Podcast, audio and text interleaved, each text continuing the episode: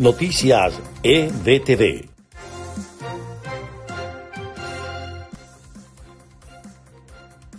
Este es el resumen de Noticias EBTV en podcast. A continuación, las informaciones del día martes 6 de abril. Les estaremos acompañando Freddy Machado y Susana Pérez. Comenzamos.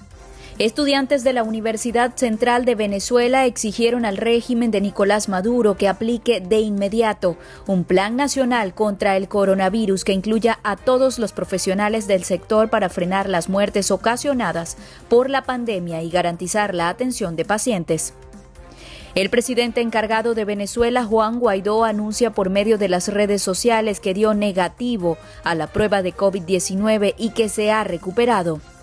Falleció Gaetano Luongo, quien fue jefe de utileros del Caracas Fútbol Club por complicaciones derivadas del COVID-19.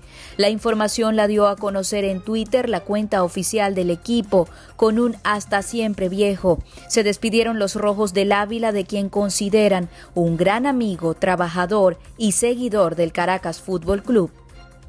Con la presentación de un informe de la Comisión Presidencial se evidenció que existe un recrudecimiento en la violación de derechos humanos por parte del régimen de Nicolás Maduro. Así lo aseguró Humberto Prado, comisionado presidencial para derechos humanos y atención a las víctimas.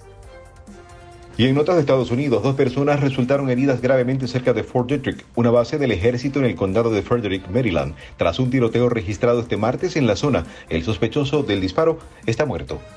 Como un nuevo récord calificaron en el puerto de Miami la llegada de un buque portacontenedores, el más grande que haya hecho escala en este puerto de Florida, embarcación capaz de movilizar más de 15 mil toneladas de mercancía en un solo viaje.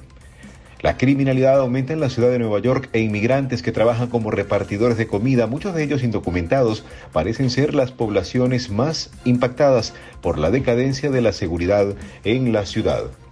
El secretario de Estado de Estados Unidos, Anthony Blinken, sostuvo una llamada telefónica con el presidente de Colombia, Iván Duque, donde ratificaron el compromiso compartido de ambos gobiernos para el restablecimiento de la democracia y el Estado de Derecho en Venezuela.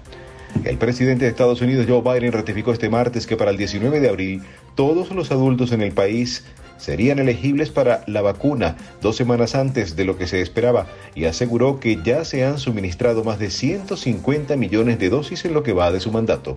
Este fue el resumen podcast de EBTV Noticias, preparado por María Gabriela Rondón y narrado por Susana Pérez y Freddy Machado. Les invitamos a mantenerse actualizados con las informaciones más importantes de Venezuela, Estados Unidos y el mundo a través de nuestra página www.ebtv.online. Hasta la próxima. Noticias EBTV.